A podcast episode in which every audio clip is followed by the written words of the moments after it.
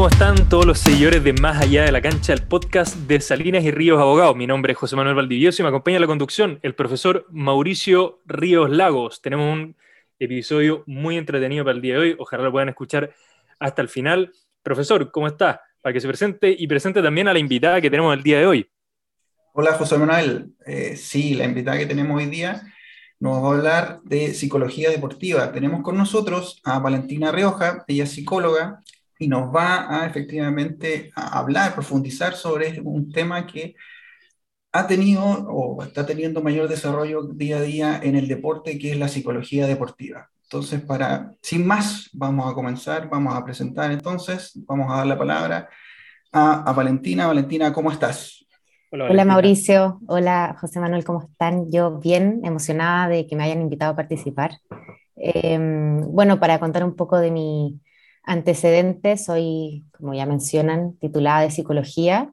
Y bueno, algo un poco divertido es que yo entré a psicología sin conocer el tema del deporte, de la psicología aplicada al deporte. Em, entré por el tema más organizacional, eh, equipos, pero en organizaciones. Y una vez que salí, o sea, cinco años después, recién empecé a conocer un poco más en profundidad el tema de la psicología del deporte.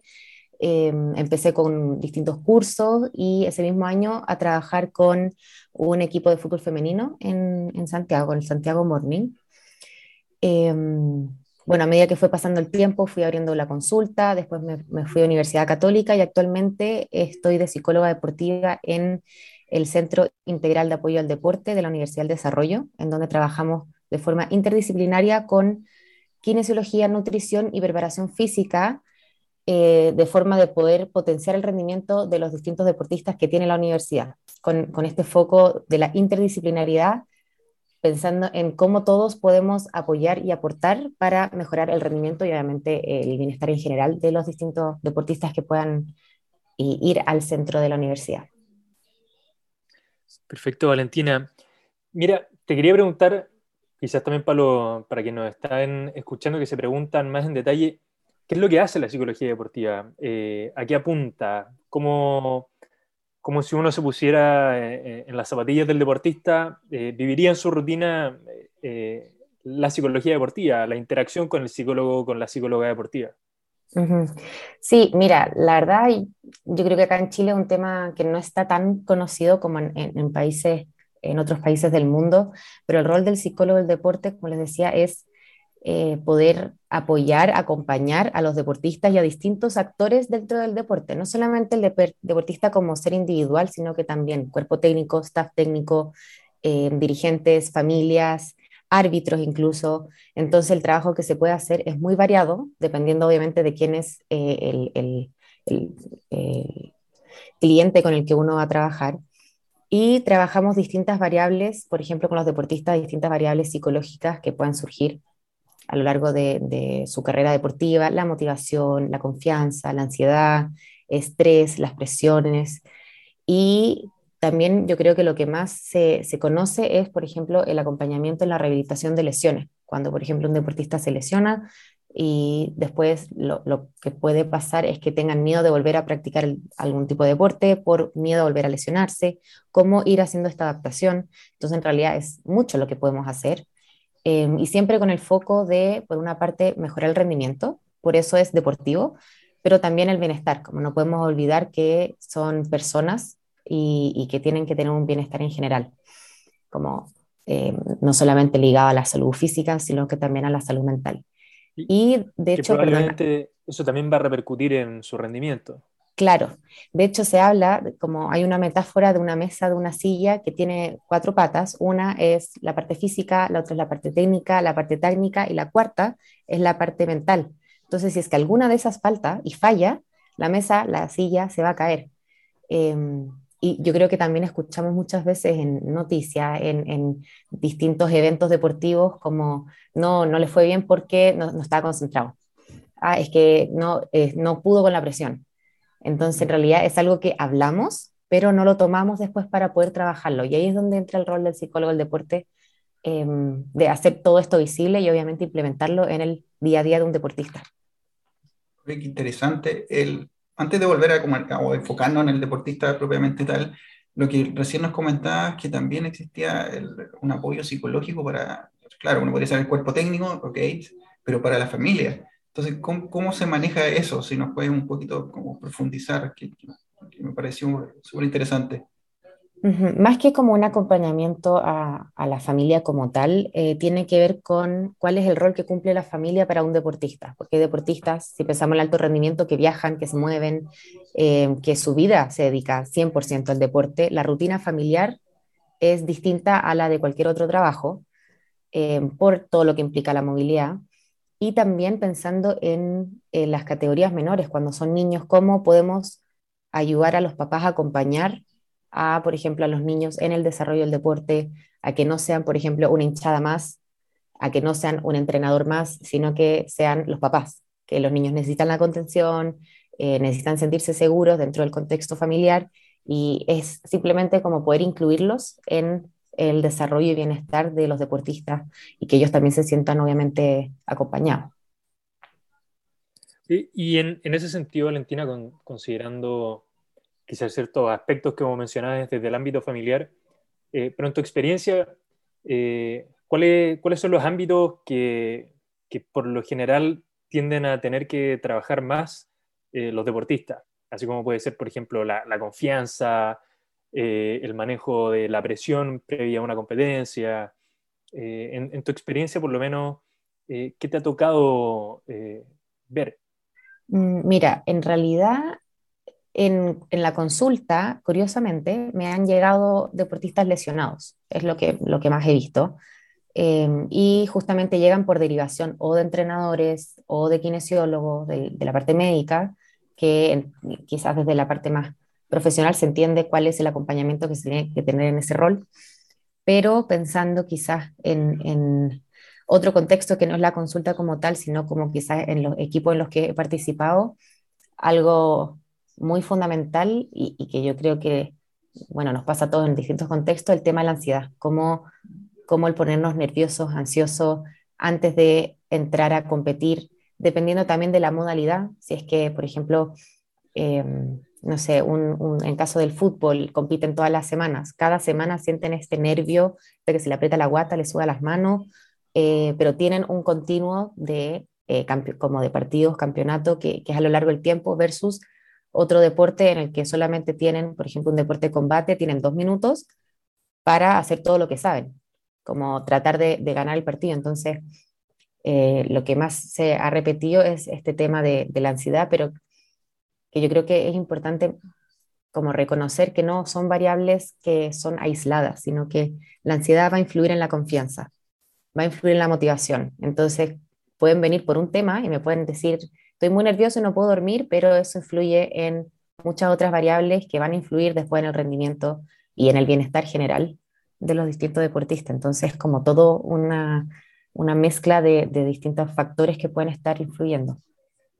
¿Cómo se maneja esa ansiedad? Porque efectivamente nos dabas un ejemplo de donde teníamos un deportista que tenía dos minutos para eh, para efectivamente para eh, ejercer su, su, actividad. Pero ¿cómo, ¿cómo, se maneja a nivel de equipo? Cuando hay, hay, ya no es una sola persona, a lo mejor estoy ansioso, pero también tengo que depender de otras personas que pueden estar más ansiosos que yo, menos ansiosos que yo. ¿Cómo, cómo se maneja eso?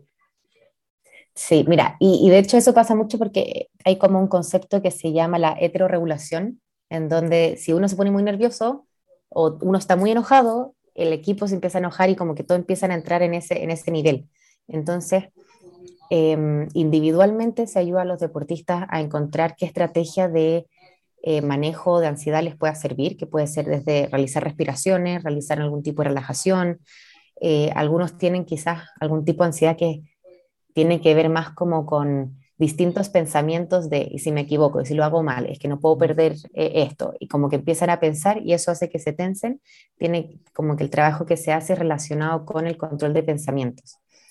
Pero ahí es importante que como equipo también se pueda em, ir teniendo como estos, como yo les digo que son como, como distintos actores claves dentro del equipo que puedan ayudar a mantener la regulación del equipo eh, eh, estable como dentro del partido, durante, en el, por ejemplo, entre tiempo, eh, antes, en la semana.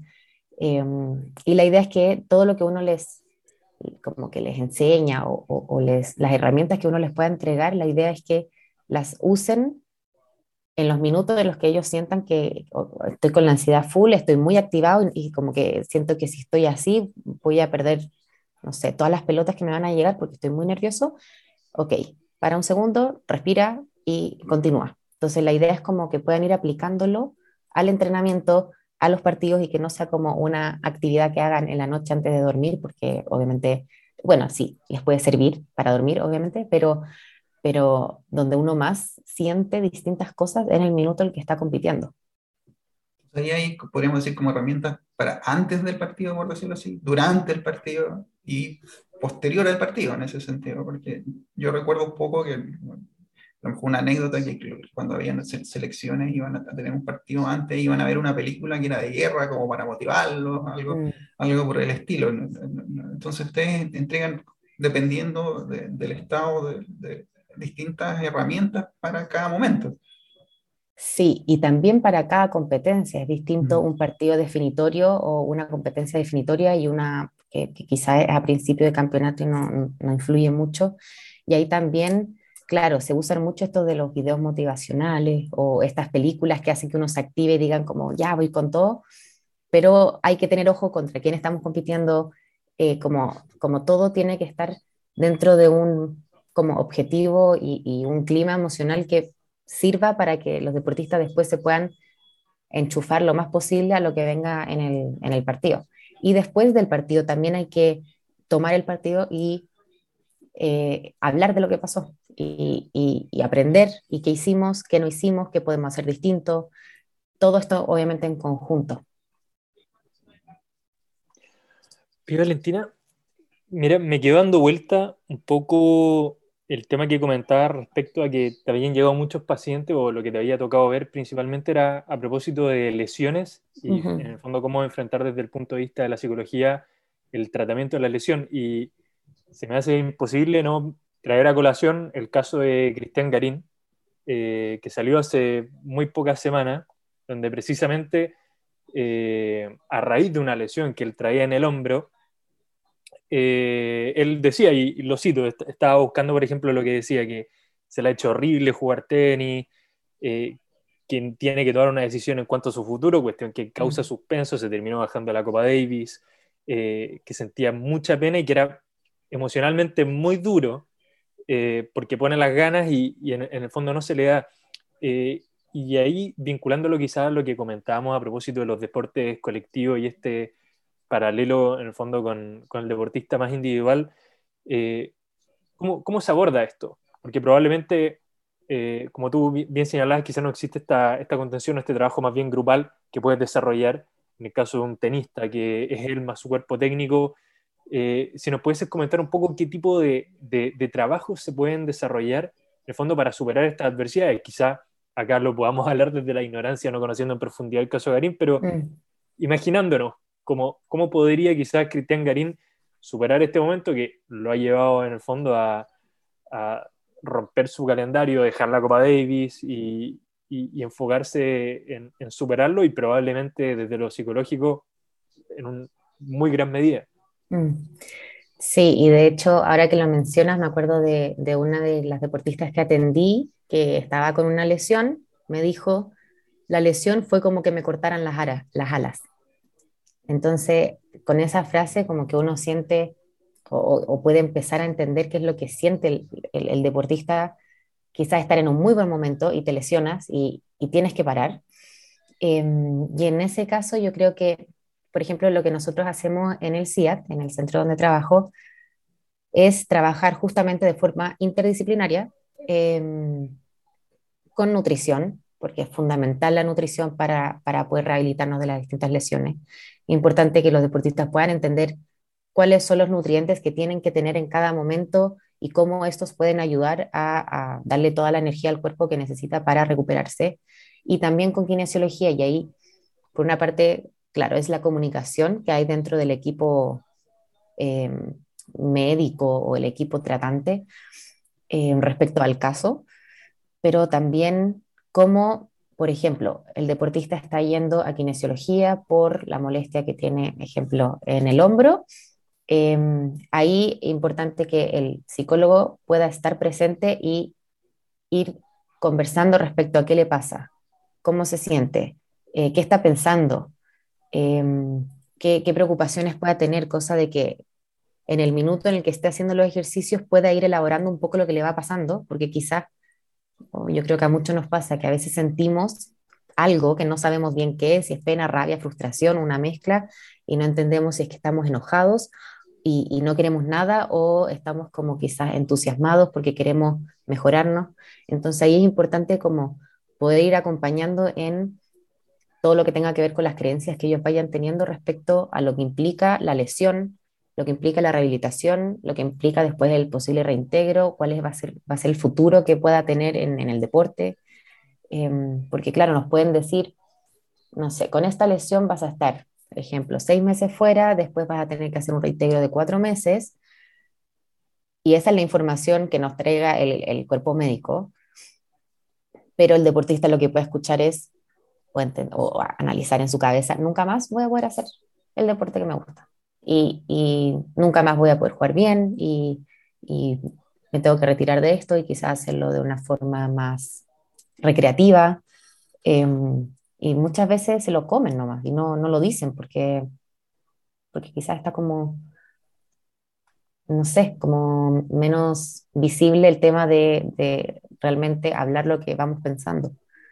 Entonces ahí es importante poder ir acompañando em, y, y, darles obviamente el espacio para que puedan realmente hablar de lo que les sienten, de lo que les pasa, de lo que piensan y, y explicarles que es muy normal, como a cualquiera nos puede pasar con cualquier tipo de eventualidad, nos, nos podemos sentir mal y, y, querer tirar todo por la borda, pero, y es muy normal, pero podemos hacer algo. Entonces ahí es como el, el yo creo que es la parte fundamental, trabajar en equipo y, y mostrándole que efectivamente uno puede ir recuperándose con tiempo, obviamente, con trabajo duro, pero, pero ahí es un poco el, el, el trabajo que se puede ir haciendo con los distintos las distintas lesiones que puedan haber, que también a veces son motivo de abandono, que algunos no, no, no, no pueden, no dan y no se quieren enfrentar a lo que implica la rehabilitación.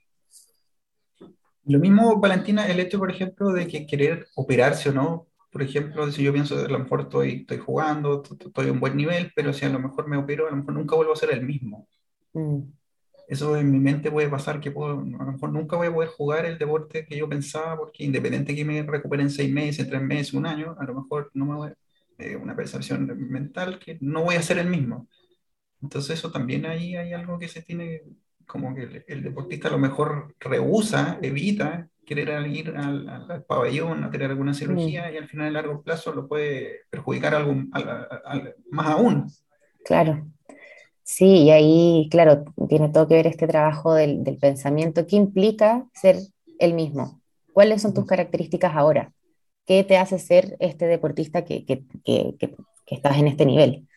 Eh, y después también el trabajo de qué puedes hacer para llegar al nivel que quieres estar, qué puedes hacer para enfrentar de una mejor manera la operación, qué puedes hacer para enfrentar de mejor manera el, el, la rehabilitación después. Como que la idea es un poco responsabilizar al mismo deportista de su, de su recuperación, porque al final si es que uno no quiere, no, uno no va a lograr nada.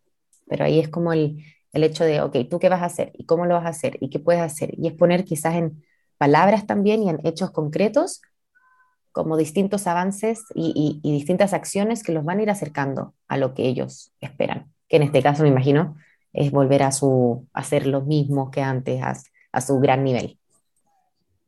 En el fondo me imagino que debe ser como establecerle una meta, quien se imaginara, tienes que salir campeón, ganar el próximo partido, eh, y en este caso el próximo partido es la, la rehabilitación, sea el caso. Mm. Sí, y ahí es importante que obviamente mediante la conversación con eh, el equipo médico, entrenador, cuerpo técnico, quien sea, y el mismo deportista, puedan ir estableciendo estos objetivos como en conjunto, entendiendo que yo como entrenador tengo que entender que este deportista no va a estar para la fecha que yo necesitaba en dos meses.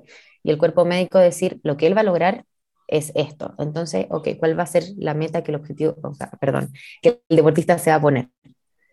Esta es la meta, que es realista, que es desafiante, pero que también cuida su salud, que al final eso es lo más importante. Y también ahí se analiza desde un punto de vista distinto si es que un deporte individual o colectivo, ¿cierto? Porque eh, si un, deportista, un tenista se lesionó, bueno, este, va a pasar a ser el, lugar 100, 200, pero es él el que se tiene que encargar de después llegar al 10, al 5, etcétera. Por menos que en un, en un, en un equipo a lo mejor va a perder el puesto. Mm. Eh, piensa entonces, a lo mejor la ansiedad también se maneja de una forma distinta dependiendo del, de, de la actividad deportiva que haga más que como que se maneje de forma distinta, tiene que ver con em, ir adecuando las expectativas y, y, como el, que los pensamientos que tengan no sean tan irracionales. Entonces, claro, dentro de un equipo puede pasar que uno que se lesiona tiene que salir y va a decir, nunca más voy a ser titular, nunca más voy a poder jugar, que además uno tiende a ser muy como categórico, y, que, que me van a sacar del equipo, que ya alguien va a llegar, alguien nuevo, me va a reemplazar. Entonces, como, ok, claro, esos son los temores que uno puede tener, pero vamos al objetivo, vamos a, a, lo que en verdad pasa y muchas veces pasa, los que son titulares se lesionan, vuelven después a ser titulares igualmente. Entonces, todo tiene que ver con esta creencia que es muy irracional, em, que tiene base los, los mismos temores, versus, claro, un deporte individual en donde son ellos con ellos y, ellos son los que se tienen que sacar la mure para poder llegar a donde tengan que llegar sin un equipo quizás de compañeros eh, que los puedan ir como llevando por ese camino. Pero yo creo que ahí también es como de personalidades, como hay personalidades que son para equipos colectivos, o sea, como para equipos de deportes colectivos y hay personalidades que son para deportes individuales. Hay algunos que no les gusta depender de otros y no confían y no, y hay otros que no les gusta estar solos porque necesitan el apoyo de, otras personas y saber que si yo me equivoco, el de atrás me puede ayudar y me va a salvar. O no salvar, pero como que me va a cubrir las espaldas. Entonces, ahí yo, o sea, yo creo que es también algo como más de, estilos de, como formas de ser. Valentina, quizás saliendo un poco del tema de cómo pasamos de las lesiones a, a la recuperación como psicológica o, más integral, eh, no puedo dejar pasar lo que estamos comentando antes de ponernos a grabar en el, backstage a propósito de, lo, de cómo podíamos abordar quizás los casos emblemáticos que se habían visto en el último tiempo. El caso de Naomi Osaka, bueno, Simon Biles, que fue hiper eh, mediático el año pasado en los Juegos Olímpicos, Marty Fish, que tiene una serie que precisamente se trata acerca de eso en Netflix, donde se desarrolla su, su salud mental, pero tú nos comentabas también, para que lo puedan escuchar eh, los seguidores del podcast, que, que, eso más bien se ve en, cuerdas separadas a lo que es la psicología deportiva, desde el punto de vista como el tratamiento a largo plazo. No sé si nos podría eh, comentar un poco eso. ¿Cuál es el rol de una psicóloga o un psicólogo deportivo? Eh, cuando te enfrentas a estos casos que, quizás van más allá de la cancha. Mm, sí, yo creo que eh, ahí va un poco como la importancia de por qué tiene que haber un psicólogo dentro de un equipo eh, técnico o médico, eh, porque, claro, nosotros tenemos quizás como ese ojo más clínico de poder ver cómo están los deportistas cómo es el cambio de comportamiento, si es que empiezan a sentir un poco más de ansiedad, uno empieza ya a ver distintos movimientos corporales, em, como distintas respuestas, al final yo creo que esa es como la idea de que, de que un psicólogo esté ahí, porque el entrenador no va a estar mirando si cada uno de los deportistas o se siente bien o se siente mal, pensando en un equipo colectivo, tampoco es su área de expertise. Eh, un, un asistente técnico tampoco, el kinesiólogo tampoco, cada uno tiene como el foco en, en lo que, lo que se maneja, obviamente. Entonces, es importante ahí el poder ir observando y conociendo las distintas conductas que pueda tener un deportista y reconocer cuando hay algo que no está muy bien. Cuando, por ejemplo, pueden llegar quizás con un peso muy bajo y, ahí, o también con, de repente que se tiran comentarios que uno dice como, mm, no, sé si este comentario lo hubiera dicho hace un tiempo, hay algo que está pasando que no está bien, em, o si están con más rabia de repente, que, reaccionan mal, más irritables, eh, que muchas veces las emociones pueden ir fluctuando y, pueden tener o mucha pena o mucha rabia y ahí ir como reconociendo un poco qué es lo que le va pasando y hacer obviamente la derivación pertinente a un psicólogo clínico.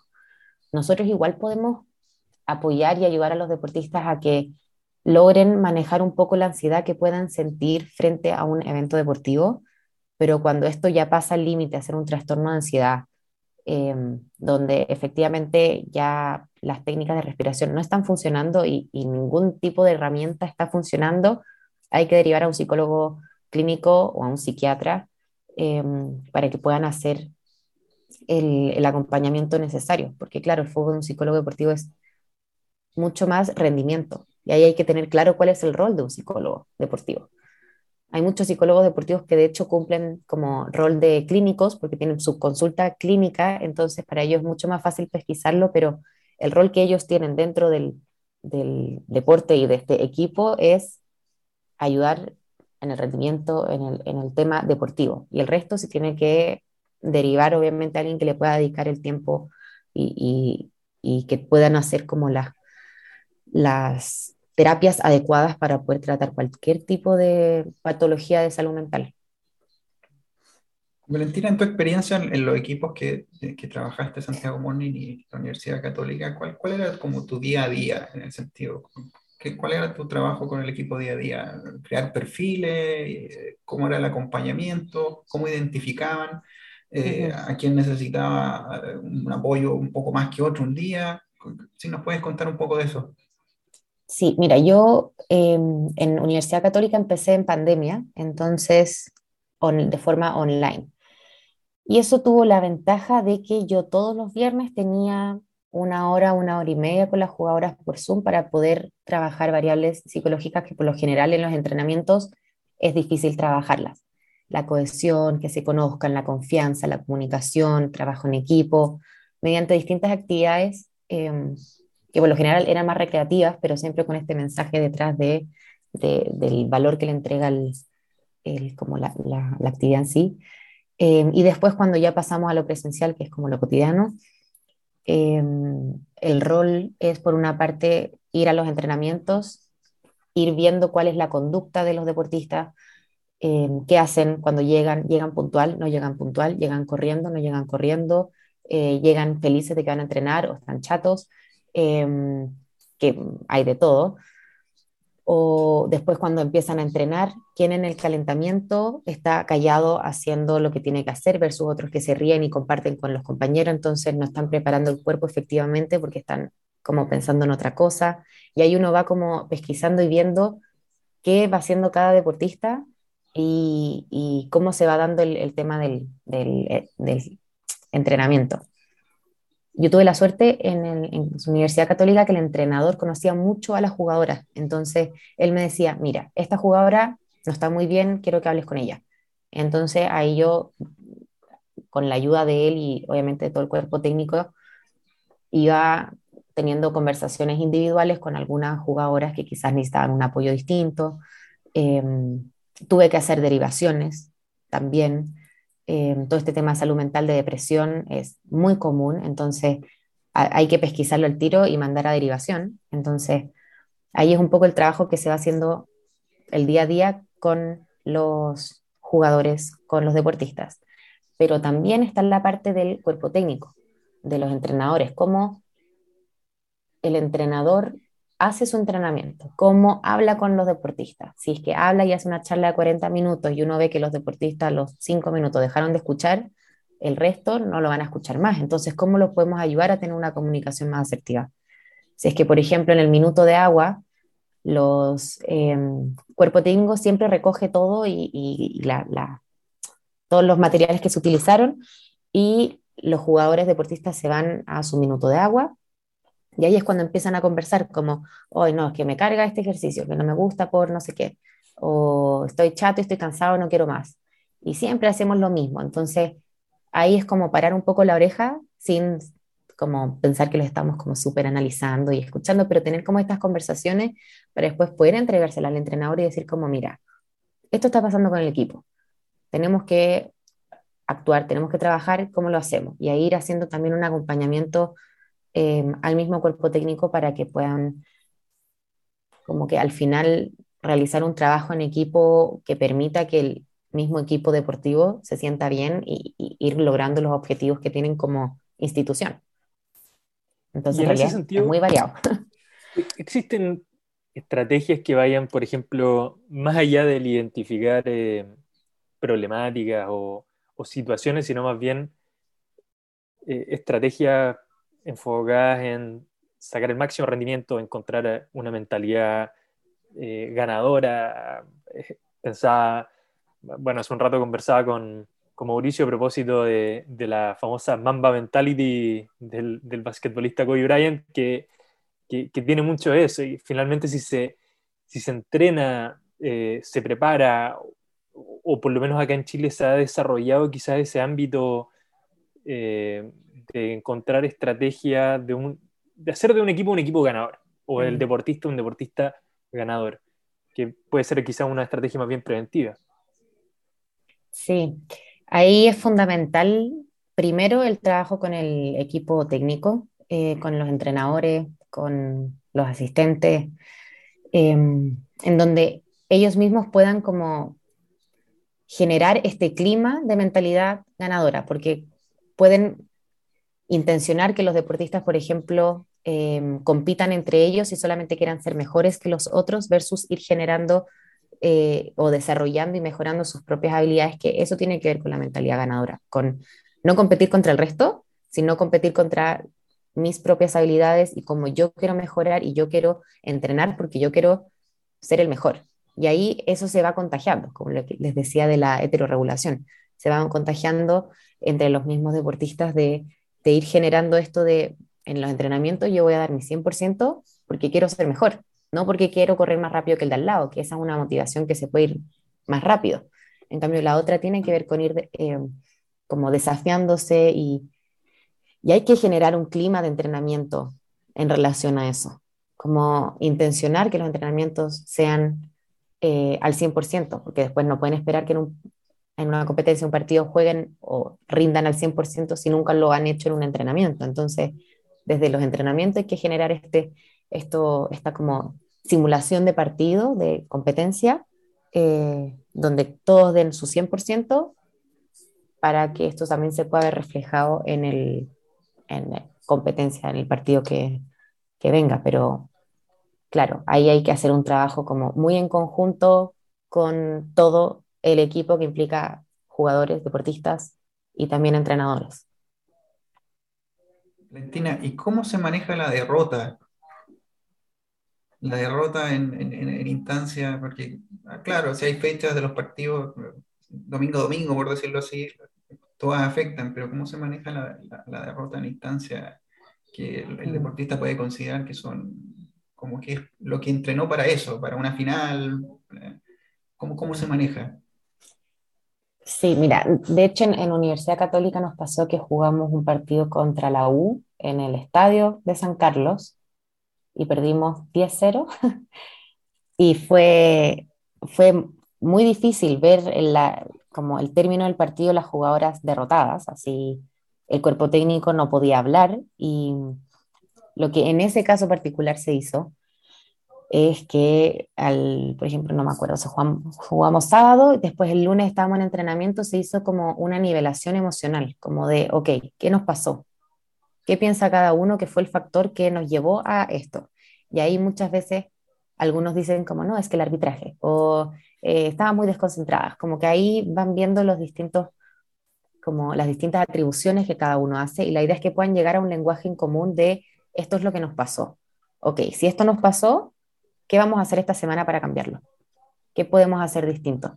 Pero ahí es importante poder tomarlo, porque si no lo tomamos, como que nunca vamos a aprender de lo que estamos haciendo. Entonces, y bueno, también es parte de un deporte que uno siempre no siempre, pero nos puede pasar que o ganamos o perdemos o empatamos, como que no hay más opciones. Entonces, tiene que estar dentro de la cabeza de los deportistas que a veces vamos a perder. ¿Y qué hacemos con eso? ¿Qué hacemos distinto? ¿Cómo lo, vamos enfrentando? Eh, ¿Qué objetivo nos ponemos semanalmente? en conjunto, no solamente el cuerpo técnico que después le transmite a las jugadoras, sino, o jugadores o deportistas, sino que es algo como en, en, en, conjunto y que se dé el espacio para hablar de lo que nos pasa y entender que si nos meten 10 goles, obvio que nos va a dar pena, rabia, vergüenza en, el estadio donde estábamos jugando, nuestro estadio, nuestra casa, em, y es generar este espacio de validación y después de tomemos acciones, porque claro, como es tan seguido, los, por ejemplo, los partidos en el fútbol, hay que, hay que tomarlo y seguir. Em, y yo creo que no, no, he trabajado con, como con competencias más macro, ejemplo, mundiales o, Juegos Olímpicos, donde pasa más tiempo entre medio, que uno se prepara 100% para eso y pierdes, claro, también viene una parte de vivir la pena, porque es normal, y eh, la pena nos va a movilizar a tomar acciones eh, y, empezar a plantear nuevas metas, nuevas formas de trabajo para después, obviamente, enfrentarse de otra forma al, a la competencia. ¿Cómo se maneja la otra cara? Hablamos de la derrota, hablamos de la victoria, el ser campeón. Yo me acuerdo que la Católica, Cruzado, estaban hablando al entrenador que había perdido un partido hace poco y bueno, nos estamos renovando dentro de la como la frase, renovando dentro, del éxito. Dentro del éxito, que siempre se ocupa, ¿eh? siempre se ocupa esa mm. frase. Entonces, también tiene que haber algo para, para quien, quien salió campeón, ganó un partido, ganó un torneo, etc. ¿Cuál es la motivación para volver a hacerlo? Mm. Sí, ahí igual es difícil eh, como hacer ese trabajo porque por una parte puede ser la reacción de ya ganamos el partido más difícil, por ejemplo, o la competencia más difícil, entonces listo, ya estamos al otro lado, como nos confiamos y nos relajamos y después, obviamente, nos rendimos eh, como, como siempre.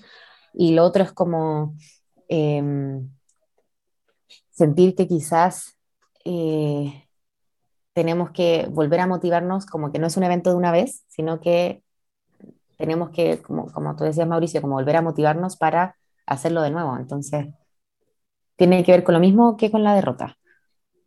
¿Qué, qué pasó? ¿Qué hicimos? ¿Qué hicimos bien? ¿Qué cosas teníamos que mejorar?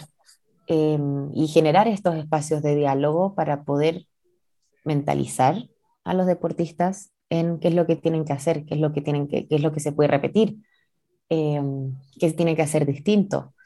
Y lo más importante para mantener la, motivación es tener el objetivo claro. Cuando yo tengo el objetivo claro, puedo tomar acciones concretas día a día que me van a ayudar y me van a ir acercando al objetivo. Si yo no sé muy bien cuál es el objetivo y el cuerpo técnico tampoco y da lo mismo en qué posición estamos y en realidad entre tercero y octavo, bueno, que estemos en la posición que estemos, el, el equipo también dice como entonces, ¿no es tan importante ganar o sí? ¿Qué, qué tenemos que hacer? y em, enfocarse en el rendimiento más que en el resultado. Podemos ganar jugando mal, podemos ganar jugando bien, podemos perder jugando mal y podemos perder jugando bien. Lo único que, podemos controlar dentro de un resultado deportivo, o sea, dentro de una competencia deportiva, es más el rendimiento. El resultado no depende solo de nosotros. El resultado depende de muchos otros factores que son externos. Entonces es volver el foco a ellos. ¿Qué podemos hacer? ¿Qué hicimos? ¿Qué hay que hacer distinto? Y así ir como responsabilizándolos, como les decía, de el rendimiento de ellos. ¿Qué es lo que voy a hacer yo? Por ejemplo, generar este compromiso en, los equipos. ¿Cuál es, como, ¿Qué puedo hacer yo? ¿A qué me comprometo esta semana para que el fin de semana yo rinda no exactamente igual, pero mejor o igual de lo que estaba rindiendo ahora? Y ahí se va generando como este también cohesión grupal y como distintos elementos como, como de equipo, pero es siempre volver a evitar como las externalizaciones y de jugamos mal porque la cancha era súper mala. Jugamos mal porque justo ese día estaba nublado. O como, como razones que uno, que uno da y que no las puede controlar, entonces siempre vamos a jugar mal cuando esté nublado, no podemos hacer nada. Entonces ahí, ahí es como, como esa vuelta de, ok, ¿qué hacemos nosotros? Entonces me hace mucho como a la, a la filosofía bielcista de mantener eh, la metodología y, un poco quizás separar o externalizar más bien el, el, resultado, que el desempeño sea lo mismo, sean cosas más mm. bien Eh, Valentina, te quería hacer una, una de las últimas ya preguntitas para ir eh, terminando la conversación antes del pitazo final.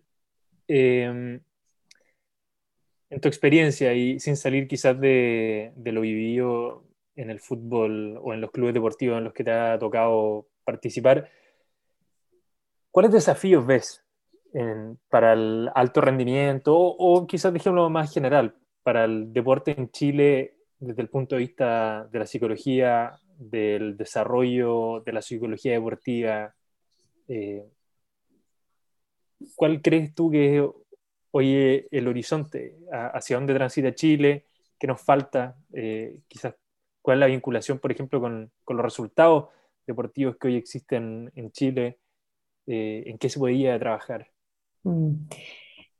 Me han hecho muchas veces esta pregunta y como que siempre me cuesta contestarla, pero yo creo que uno de los desafíos también tiene que ver con, con lo que ha salido últimamente, el tema de salud mental, como en general. Em, yo creo que más allá del tema deportivo, es como, como a nivel de sociedad tenemos que reconocer más la salud mental y, y, trabajar o, o, hacer lo posible para poder mejorar la salud mental de todas las personas. Em, y yo creo que en el deporte también pasa estos últimos casos, bueno, no sé si últimos, pero han habido hartos casos de suicidio dentro de los deportistas que, bueno, pasa en, todo contexto. Entonces, es poder generar este acompañamiento de que haya un profesional de la salud mental, ojalá en cada esquina, para, sobre todo post pandemia, eh, para ir acompañando, ir detectando, ir eh, derivando. Es complejo también el tema de la derivación porque el sistema, por ejemplo, público está colapsado. Entonces, si uno deriva, encuentra ahora para tres o cuatro meses más y en cuatro meses en realidad como que uno puede seguir eh, empeorando. Entonces, hay, hay, como un desafío de que efectivamente pueda, pueda haber más espacios de, de acompañamiento. Em, y yo creo que es también como dentro del deporte generar este espacio claro para un psicólogo deportivo pensando en ir trabajando todas estas habilidades más sociales de comunicación, de, de, eh, trabajo en equipo, de como, como todo esto que, que, por lo general se da por sentado de que uno comunica y da lo mismo como uno diga las cosas porque, por ejemplo, uno es el entrenador y, y ya. Entender que todo lo que uno hace influye también en nuestros deportistas. Entonces tiene que haber alguien especializado, yo creo, como en cada área tiene un especialista, en ir ayudando, ir guiando para sacar el máximo rendimiento y máximo provecho de, de cada uno de los actores dentro del, del, mundo del deporte, ser como un canal, como mediador y, generar este acompañamiento. Y para eso se necesita tener el espacio, porque si no hay el espacio, si, si en realidad el entrenador, tú le puedes decir lo que sea, o, los clubes o de equipos, lo que uno le puede decir cualquier cosa, pero si en realidad le da lo mismo, no va a haber ningún cambio. Entonces, es por una parte el espacio, pero también la disposición de efectivamente generar un trabajo con el tema de la, de la psicología y de, de, estos acompañamientos. Bueno, Valentina, te damos las gracias por la participación el día de hoy. Fue una conversación muy entretenida, de hecho se nos pasó volando la hora. Sí, sí. sin, duda. Creo que quedan muchos temas también por, por, abordar en profundidad que ojalá lo podamos conversar en otra oportunidad. Eh, pero desde nuestra parte encantados también y, y, haber tenido la oportunidad de contar contigo para, para precisamente dar a conocer estos aspectos que para muchos quizás pueden ser eh, desconocidos como es eh, el desarrollo de la psicología deportiva, en qué consiste, sobre todo en Chile, y por supuesto el aporte que hacen profesionales como tú. Así que eh, nada más que darte las gracias da, y por supuesto darte un espacio también para, para poder despedirte y quizás dar a, algún mensaje a los seguidores de Maya de la cancha. Sí, no, bueno, darle las gracias por, por haberme contactado. Eh, a mí este es un tema que me apasiona, me, me gusta mucho eh, hablar de la psicología deportiva, entonces tener un espacio para eso eh, me, me, encanta, así que muchas gracias. Y también, bueno, obviamente a todos los que están escuchando, romper un poco con el tabú de, de, la salud mental y del psicólogo. Como yo creo que seguimos con ese tabú de, ay, no quiero el psicólogo porque no estoy loco o no, el psicólogo es para los débiles. No, no es solamente para cuando tenemos problemas, sino que también es para seguir potenciándonos, mejorándonos, eh, encontrar otras habilidades, conocernos. Entonces, ya sea en el mundo deportivo como en cualquier otro mundo, en realidad abrir las puertas a, a conocernos y a trabajar en nosotros que al final nuestra cabeza es nuestro motor, yo creo, como el cuerpo no debería mandarle a la cabeza, la cabeza debería estar bastante bien para poder eh, rendir en cualquier ámbito, no solo en el deportivo, en, el trabajo también, en la vida familiar, en la pareja. Entonces, invitarlos a que puedan interiorizarse un poco más con el tema del, del deporte, que puedan también, con el deporte, con la psicología del deporte, que puedan también eh, en caso de que sean deportistas, eh, acudir a, a, centros que sean interdisciplinarios o buscar profesionales que trabajen en conjunto, como nosotros lo hacemos en el, en el CIET, porque en realidad el, el, el, aporte que se da para los deportistas es, es, impresionante porque es algo muy integral, no somos seres aislados, somos un, un conjunto, entonces todo converge y, y, en realidad el cambio que se puede hacer es, extraordinario. Así que agradecerle a todos por escuchar, a ustedes de nuevo por la invitación y dejar la invitación abierta a interiorizarse más en este mundo de la psicología y la psicología del deporte. Gracias, gracias Valentina, gracias. Y de mi parte también, agradecerte, Valentina, por, por, por, esta interesante conversación el día de hoy en el podcast. Y, y, a ver si después, ¿cómo se llama? Podemos profundizar más adelante en otro capítulo, por ejemplo, por, por lo que hemos estado hablando de, de salud mental, podría ser un buen tema. Así que agradecer y, José Manuel, para cerrar. Pitazo final. Queda entonces la, la, pelota boteando para un eventual segundo tiempo ahí con Valentina para seguir conversando acerca de psicología deportiva, salud mental. Le agradecemos a todos eh, por escuchar y por supuesto a seguir eh, en las redes a Salinas y Río Abogados y en las distintas plataformas más allá de la cancha. Muchas gracias a todos. Que tengan un gran día. Nos vemos. Chao, chao.